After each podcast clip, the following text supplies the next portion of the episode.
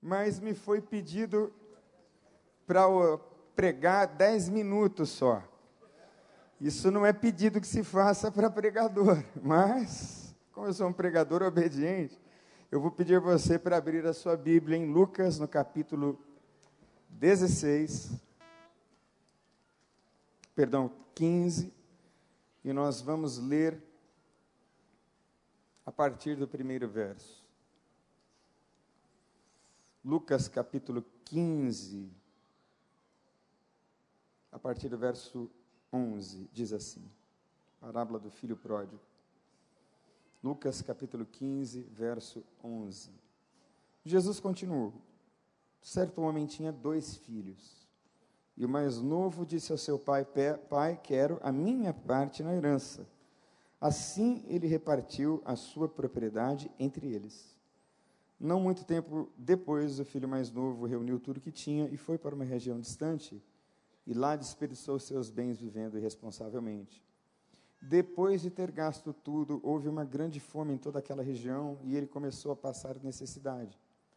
Por isso foi empregar-se com um dos cidadãos daquela região, que o mandou ao seu campo a fim de cuidar de porcos. E ele desejava encher o estômago com as vagens de alfarrobeira que os porcos comiam, mas ninguém lhe dava nada. Então, caindo em si, ele disse: Quantos empregados de meu pai têm comida de sobra, e eu aqui morrendo de fome? Eu me porei a caminho, voltarei para meu pai e lhe direi: Pai, eu pequei contra o céu e contra ti, não sou mais digno de ser chamado teu filho, trata-me como um dos teus empregados. A seguir, levantou-se e foi para o seu pai. Estando ainda longe, seu pai o viu e, cheio de compaixão, correu para o seu filho, o abraçou e o beijou, e o filho lhe disse: Pai, pequei contra ti e pequei também contra o céu, não sou mais digno de ser chamado teu filho. Mas o pai disse aos seus servos: Depressa tragam a melhor roupa e vistam nele. Coloquem um anel em seu dedo e calçados em seus pés tragam um novilho gordo e matem-no. Vamos fazer uma festa e alegrar-nos, pois este meu filho estava morto e voltou à vida, estava perdido e foi achado. E começaram então a festejar o seu regresso. Ora, enquanto isso, o filho mais velho estava no campo, aproximou da casa, ouviu a música e a dança, e chamou um dos servos e perguntou-lhe o que estava acontecendo. E esse lhe respondeu: Seu irmão voltou e seu pai matou o novilho gordo, porque o recebeu de volta são e salvo.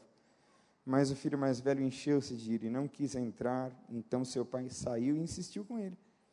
Mas ele respondeu ao seu pai: Olha, todos esses anos eu tenho trabalhado como um escravo a teu serviço e nunca desobedeci as tuas ordens.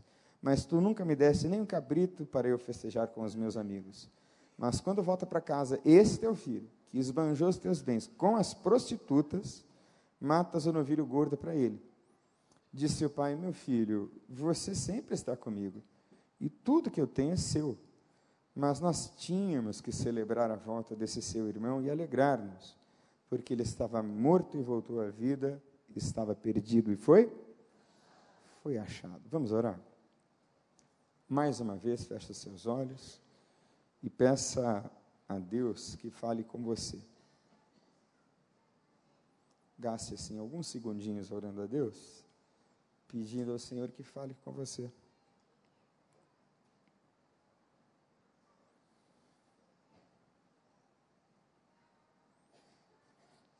Pai, eu te agradeço mais uma vez, porque chegamos até aqui e ainda muito está por vir no nome de Jesus, Senhor. Obrigado pela tua palavra que foi lida e agora será explicada e aplicada a cada coração. Ajuda-nos, Senhor, a entender melhor a tua mensagem e tudo aquilo que realizamos aqui no Celebrando. Fala então comigo, com o teu povo, pois essas coisas nós te pedimos no nome de Jesus. Amém. Eu gosto muito dessa história por razões óbvias, ela se parece muito com a minha história. Quem lê esse texto e conhece meu testemunho, lê praticamente a minha história toda. Quase que todos os episódios que estão aqui aconteceram comigo de verdade na minha vida. E então eu sou aquele tipo de ser humano, aquele tipo de pessoa que tem uma experiência de ter pisado na bola no mais profundo nível. Mas eu pisei mesmo. Eu não pisei assim mais ou menos. Eu pisei para valer tudo que eu tinha que pisar. Eu pisei, pisei fundo, fui no fundo, cheguei no fundo, fui mais fundo, aí eu cavei mais um pouco. Depois de eu ter cavado mais um pouco, eu cavei ainda mais. E aí não dava para chegar mais fundo. E aí eu cheguei no fundo do poço. E essa história tem a ver com gente que pisa na bola, com gente que vacila, com gente que tropeça, com gente que se perde pela vida tem a ver com oportunidades santas e sagradas que foram dadas e desprezadas e despedaçadas e pisadas. Tem a ver com gente que se arrepende no meio do caminho e talvez sinta que é tarde demais. Tem a ver com gente que se vê vítima das circunstâncias e vítima de si mesmo. Eu me encaixo em todas essas descrições e talvez alguns de vocês também se identifiquem e se encaixem aqui.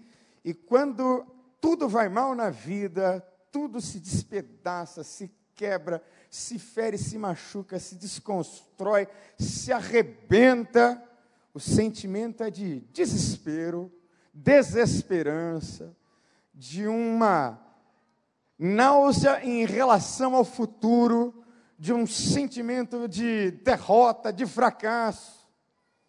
É assim que acontece quando a gente desrespeita aqueles ensinos todos que nos foram dados, as diretrizes todas que nos foram apresentadas e que nós insistente e rebeldemente rejeitamos. Então assim aconteceu comigo, assim aconteceu com você. Eu não sei que ponto você está na vida, mas eu sei o que é estar lá no fundo. Eu sei. Conheço muito bem esse lugar. Eu conheço os odores do fundo do poço. Eu conheço as cores. Eu conheço e lembro as memórias desse lugar tão lúgubre, lá no fundo da minha solidão. E lá na minha solidão, no lugar mais fundo, eu clamei a Deus e Deus no céu me ouviu, aleluia. Porque Ele ouve o clamor do quebrantado, o clamor do contrito, o clamor do ferido. E esse menino faz isso, lá no fundo do poço dele. E cada um tem o seu, ou cada um tem a sua época, a sua fase, a sua circunstância. Gente, a vida é dinâmica. Hoje as coisas estão muito bem, amanhã pode estar tudo muito mal. E a Bíblia nos afirma: olha, nós temos uma batalha espiritual contra principados e potestades das trevas, e é preciso fazer firme e fazer tudo de maneira muito dedicada, porque o dia mal vem aí.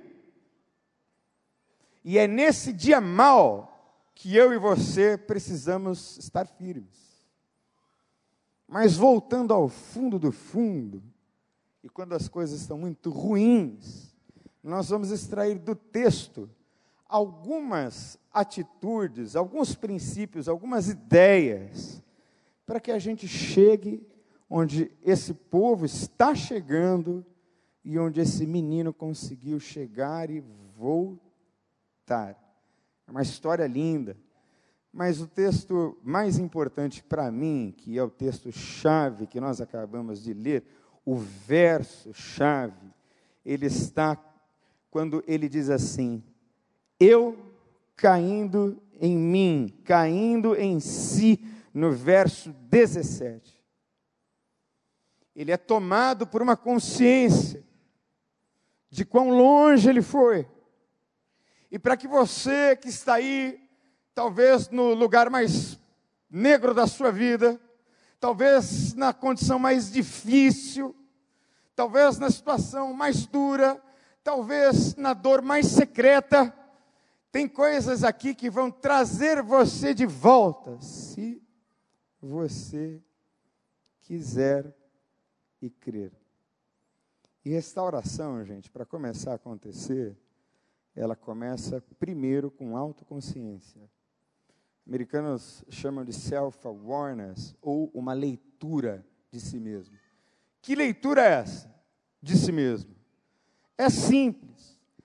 Quem eu sou e quem eu estou me tornando por causa do meu estilo de vida. O que é que as minhas escolhas somadas fazem de mim. O que é que eu estou escrevendo com a minha história? Diz ao mundo e a mim mesmo quem eu sou. Porque sei lá quais as razões do menino para fazer essa loucura.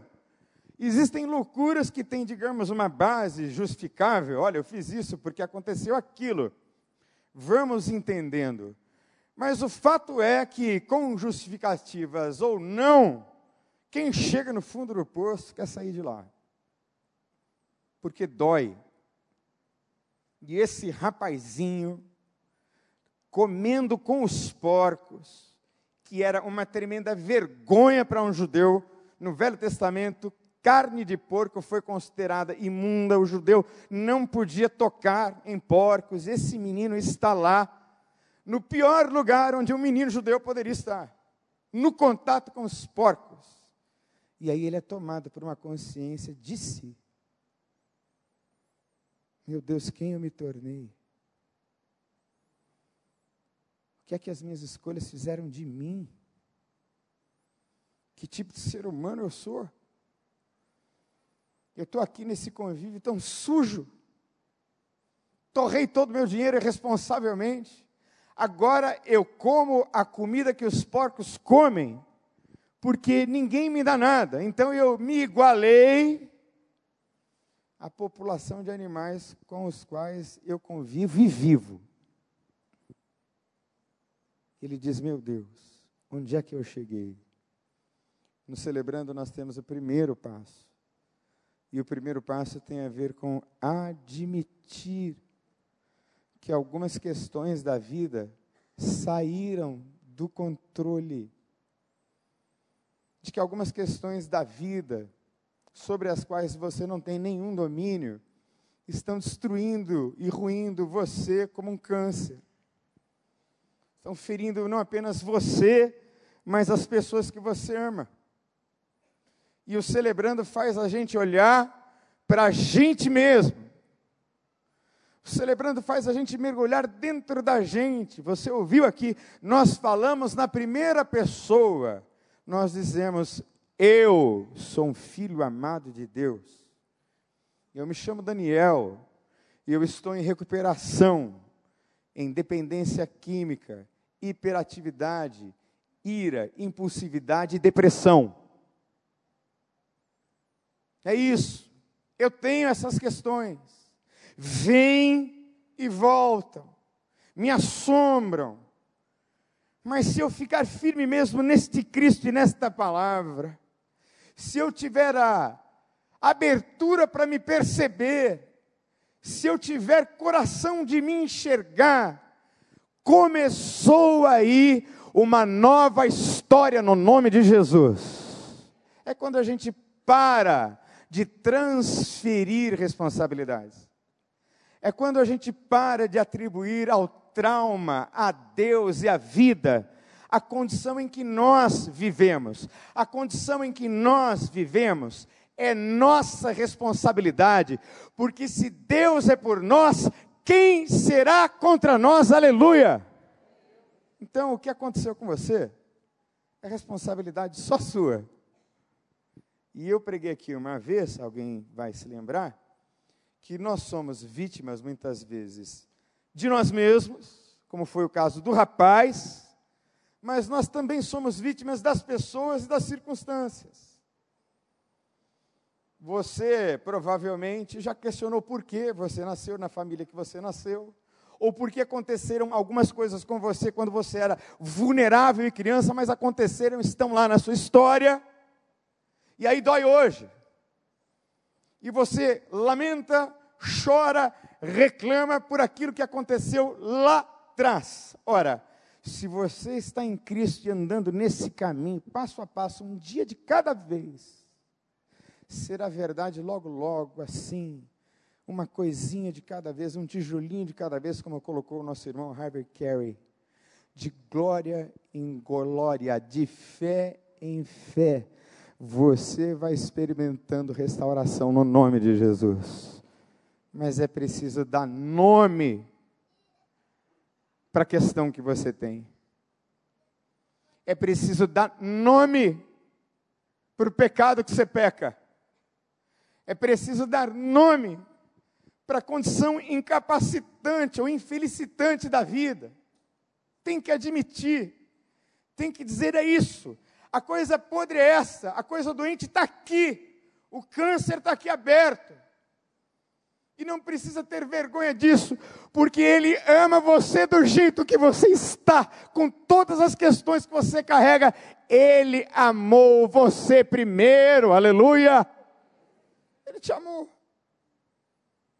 E Ele sabe de todos os episódios e passagens da sua história.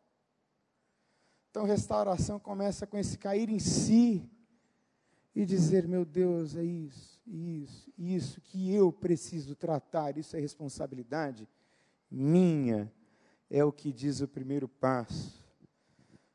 Nós estamos impotentes diante de algumas coisas que a gente não controla na vida da gente. E só quem pode resolver isso é Deus. O que nos leva ao segundo passo ou a segunda atitude importante no processo de restauração que tem a ver com a história desse menino. É preciso que você faça uma diagnose honesta.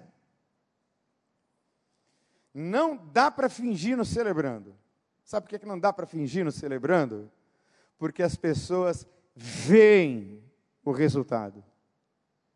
Veem resultado ou não vem o resultado. E não apenas o celebrando, mas a própria vida cristã é assim. A Bíblia diz que uma árvore a gente conhece pelos frutos que ela dá. É por aí que a gente percebe o vigor, a força, a beleza, a raiz está profunda, a nutrição de água e de elementos importantes para que esta árvore vá crescendo frondosa na sua fé. Mas para que isso aconteça, tem que haver essa diagnose honestíssima. Tem que olhar para a vida e perguntar como é que estão as coisas de fato. A negação que nós falamos tanto aqui no Celebrando, é um mecanismo de defesa. Defende o quê? Defende você de sentir e ver a dor que está em você. Aí você vai procurando aliviadores para essa dor, anestesiadores para essa dor. Pode ser mil relacionamentos, mil baladas, mil emoções, mil substâncias. Pode ser sexo abundante do jeito que você quiser, com quem você quiser. Pode ser qualquer coisa que te alivie da dor de existir com isso que você carrega, mas deixa eu lhe dizer no nome de Jesus: isto que você está carregando e que você espera em Deus, já diagnosticou, tem restauração no nome de Jesus. Tem restauração.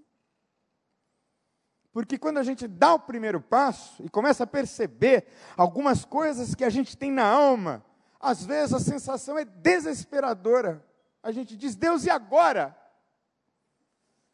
Por isso é que a gente dá o segundo passo. Porque tem muita gente que é cristã há muito tempo, mas precisa voltar a crer.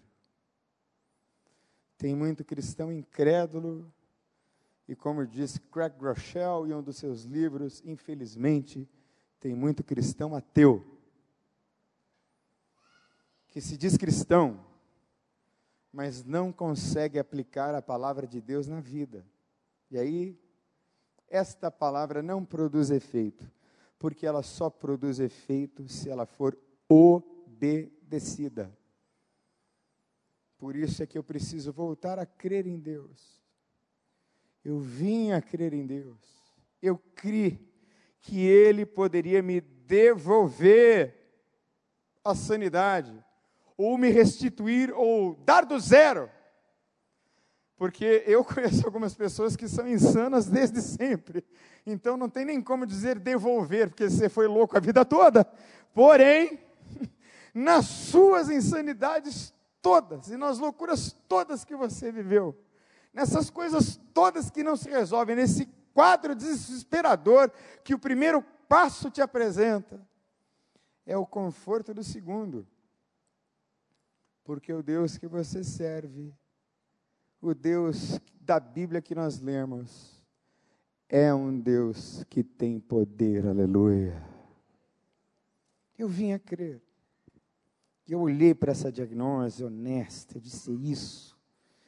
E eu agora peço a Cristo, peço a Deus, para me ajudar a levar a cruz, o barco, e seja mais o que for.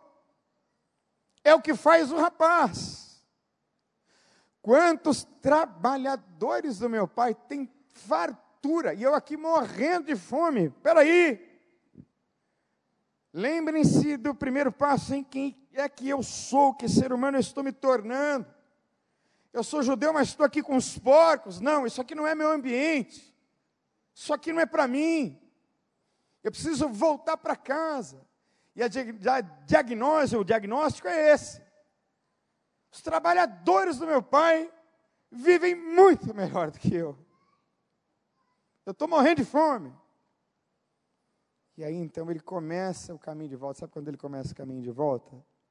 Quando essas coisas todas começam a acontecer dentro dele. Gente, transformação do Evangelho de Jesus, não se iluda e nem se esqueça, é de dentro para fora.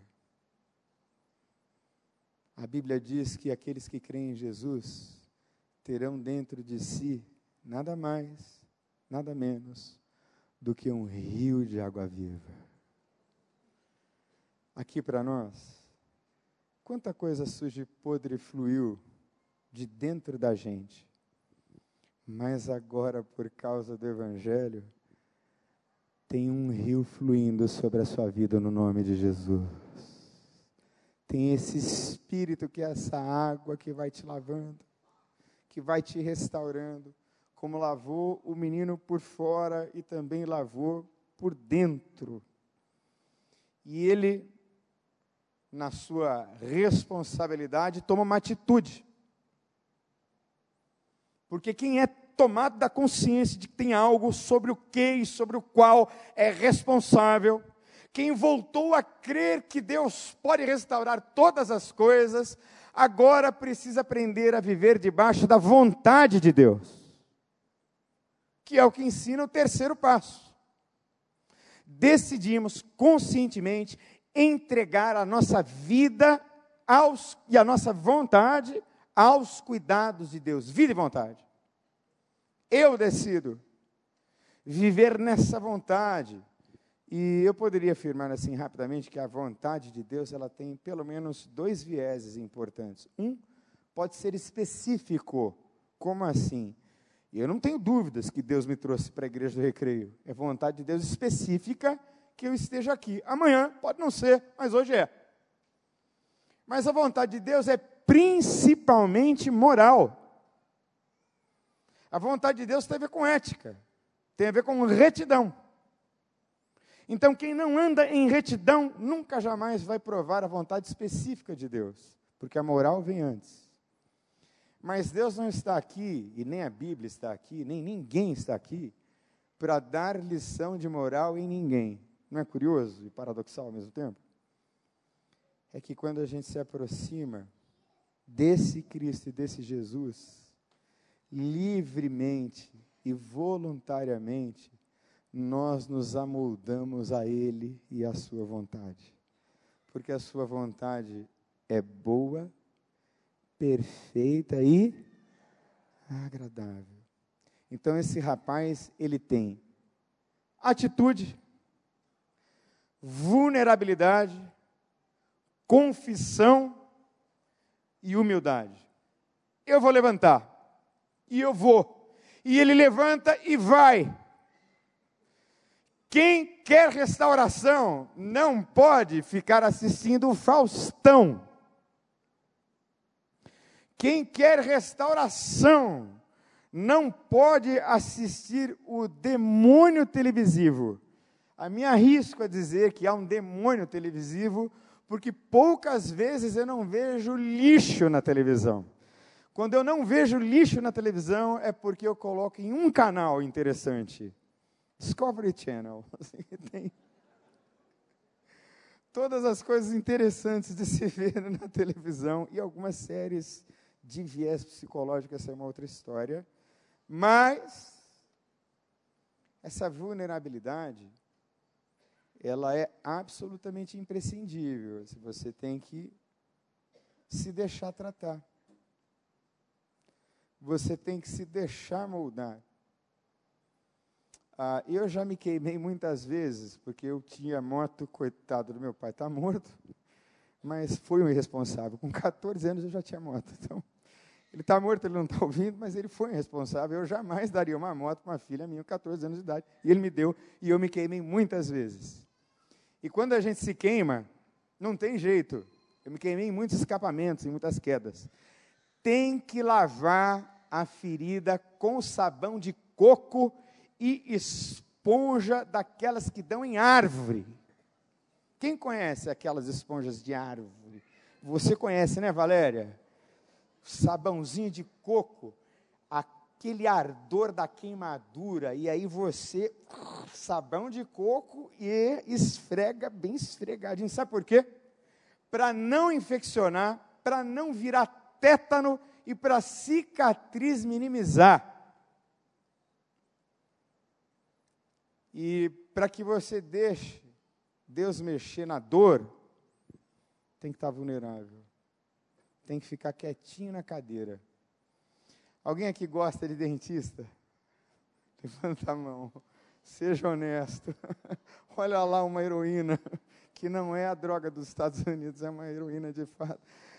Assim, eu, eu, eu não, não consigo gostar da cadeira. Assim, eu, eu tenho muita apreciação pelo profissional dentista.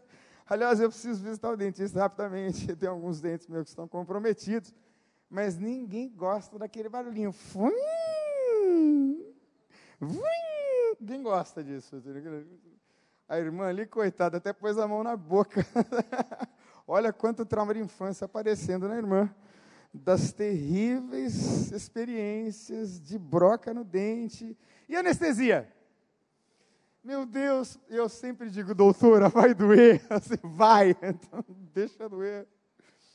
Mas só permite restauração quem está vulnerável. E quem está vulnerável fica quietinha na cadeira do dentista, fica quietinho na mesa de operação.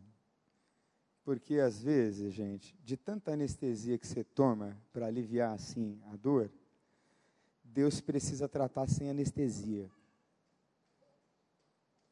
Porque a dor vai ajudar você a se lembrar de onde Deus te tirou.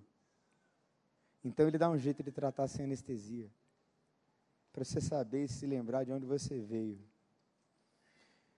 Sempre que eu estou assim num momento difícil da vida, seja ele qual for, eu me lembro de uma música que Ana Paula Valadão cantou numa época que foi uma época muito importante da minha vida.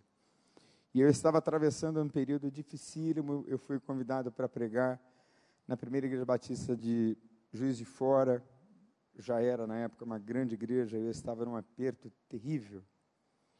Foi quando eu ouvi Preciso de Ti, naquela parte em que o cântico diz assim: não posso esquecer.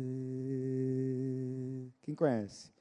O que fizeste por mim, como alto é o céu, sua misericórdia é sem fim. E aí, num relance assim de segundos, Deus me levou ao lugar de onde Ele me tirou.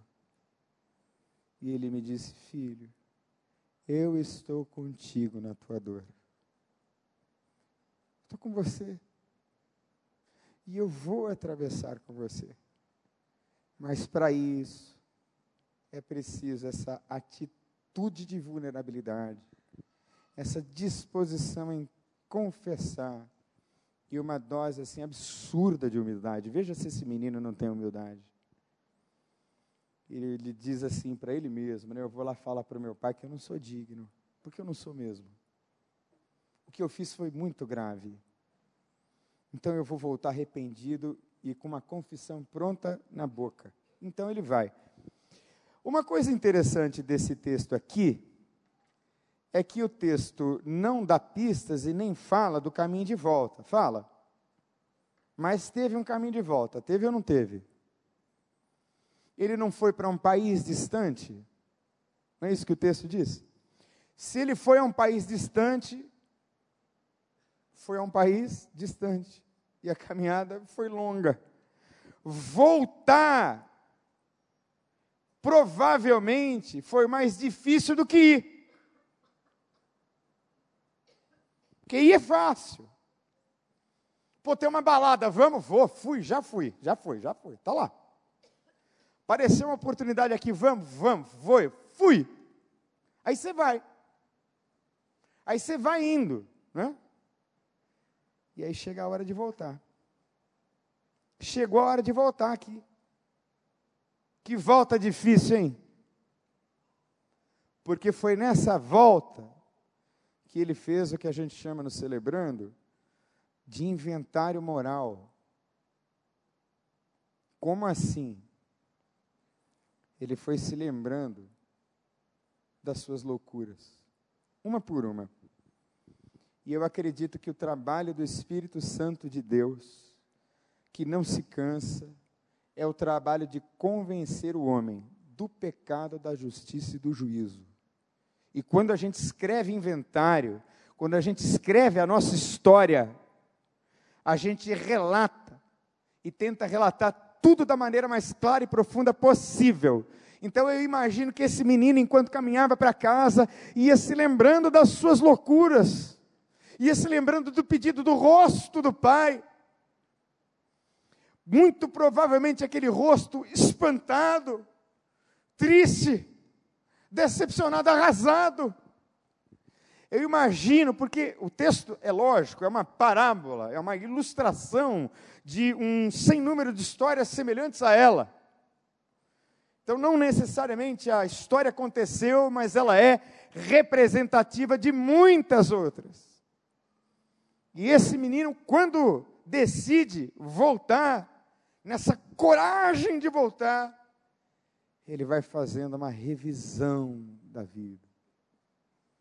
Graças a Deus, porque algumas memórias nossas ainda estão lá. Para que a gente se lembre delas em tempo de poder se arrepender, porque ainda há tempo de arrependimento para você, em nome de Jesus. Ainda tem tempo de voltar. Gente, se você foi longe,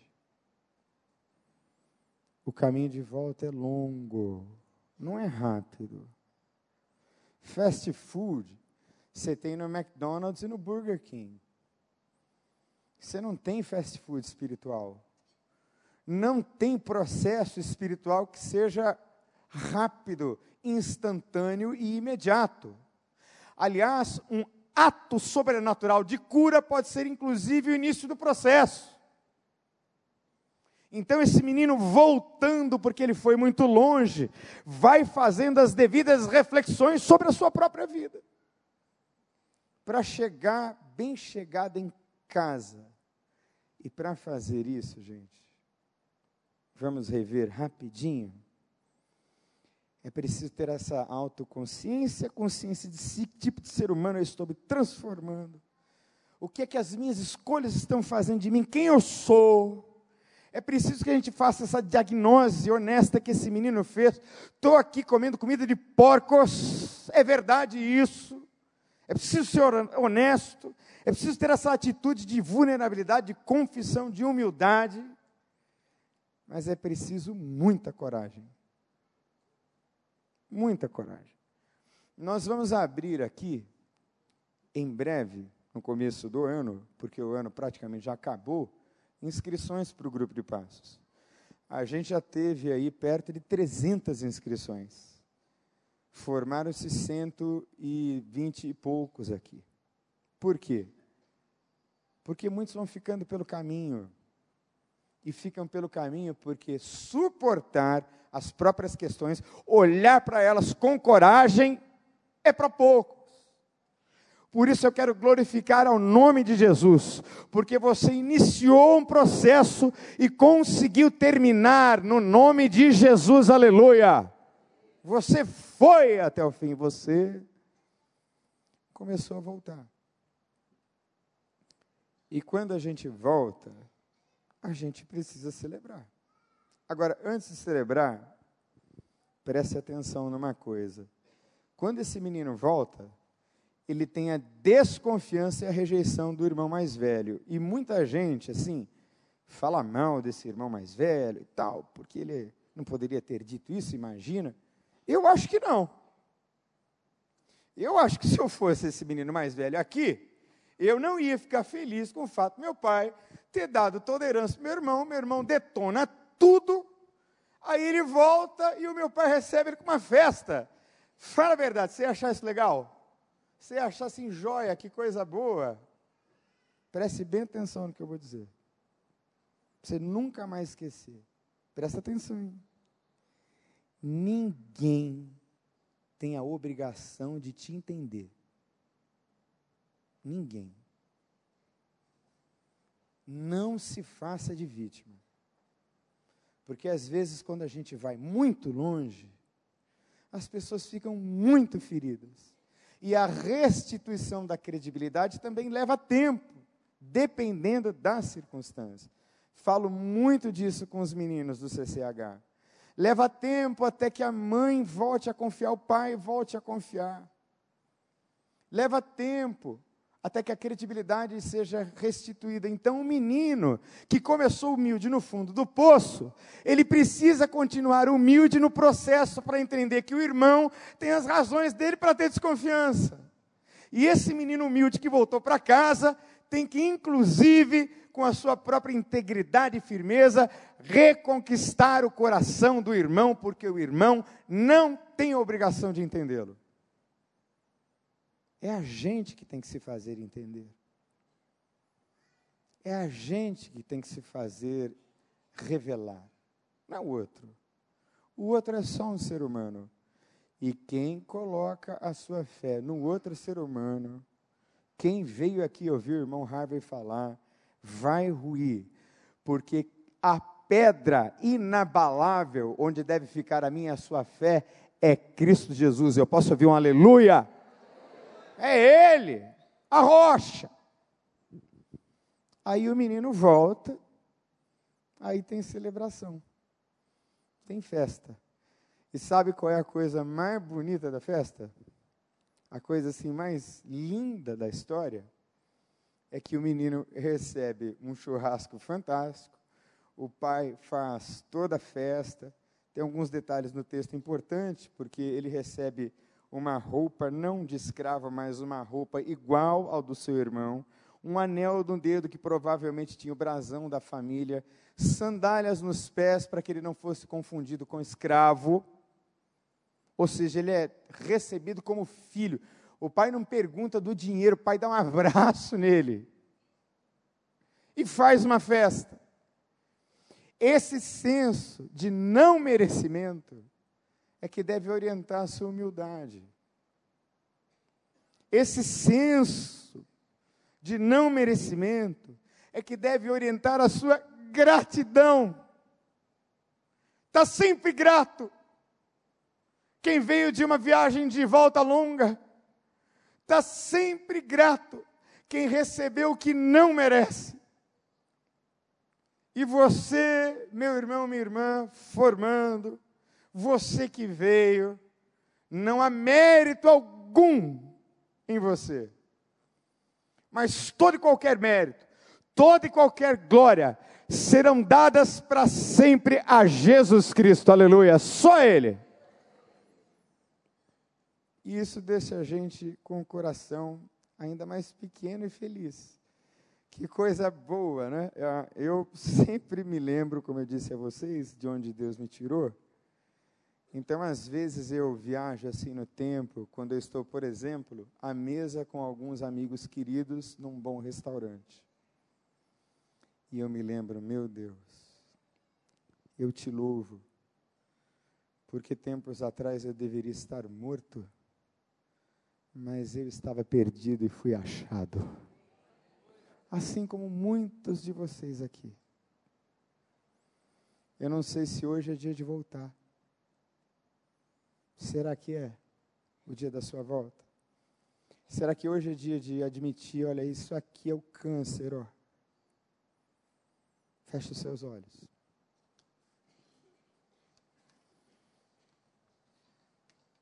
E vamos orar ao Senhor.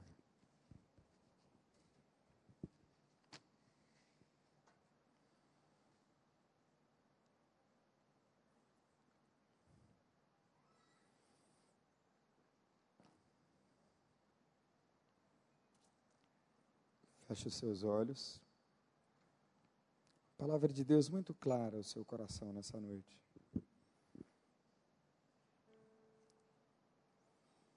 Ah, pastor, voltar está sendo tão difícil.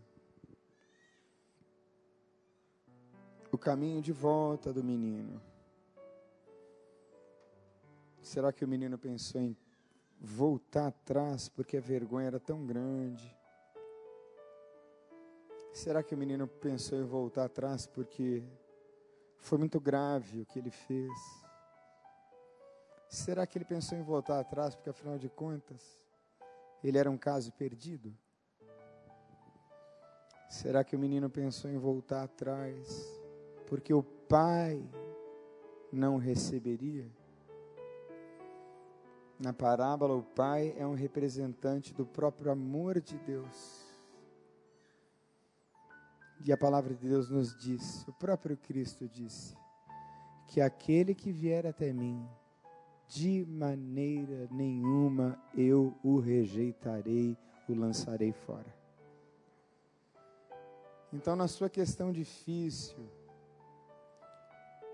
naquela condição em que você foi vítima de você mesmo, porque você se levou lá para o buraco, você mesmo foi ou naquela condição em que você é a vítima e foi ferido e foi machucado. E você foi longe. Volta hoje. Volta agora. Deus está te chamando. E se Deus ministrou e falou com você hoje, no seu coração, então essa palavra foi para mim. E eu quero orar com você. Queria que onde você estiver, pastor, Deus falou comigo, eu quero essa oração. Queria que você levantasse uma de suas mãos assim, bem alto. Pastor, por favor, ore por mim, porque Deus falou. Deus abençoe, Deus abençoe, Deus abençoe. Levanta a mão bem alto. Isso. Glória a Deus. Agora você que levantou a sua mão, olha para mim aqui, ó. Queria que você fizesse uma coisa muito corajosa, bem parecida com o que está aqui no texto. Você vai tomar uma atitude e você vai se levantar. E esse levantar seu físico, que você vai sair aí da cadeira, vai ter um significado espiritual aqui agora, em nome de Jesus. Vai ser um levantar para a sua restauração e para a sua salvação, em nome de Jesus. É isso aqui é levantar e voltar. Então, enquanto a gente adora aqui, eu vou pedir a você que levantou a sua mão e quer essa oração, que você venha aqui à frente no nome de Jesus. Vamos adorar? Quero Vamos ficar em pé. Ao início de tudo, encontrar-me contigo, Vem pra cá. Senhor. Deus falou com você, vem. Quero rever meus conceitos e valores. Eu quero reconstruir. Vou Pode vir. Deus falou com você, vem. Sai do seu lugar. Caminho, Volta. vou ver as primeiras obras, Senhor.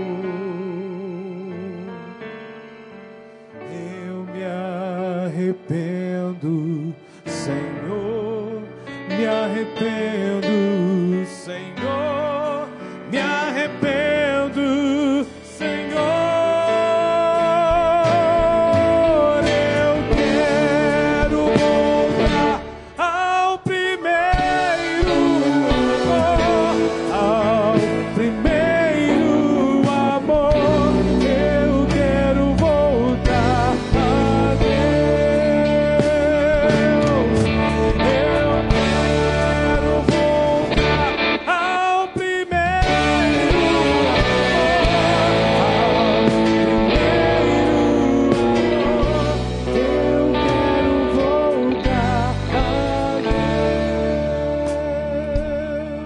Gostaria de convidar o nosso pastor que está aqui para fazer essa oração final.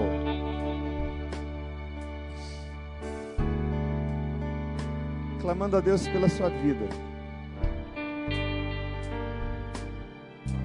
Vamos orar. E nós não podemos esquecer um texto importante de Paulo. Aquele que começou a boa obra vai terminar até o dia de Cristo.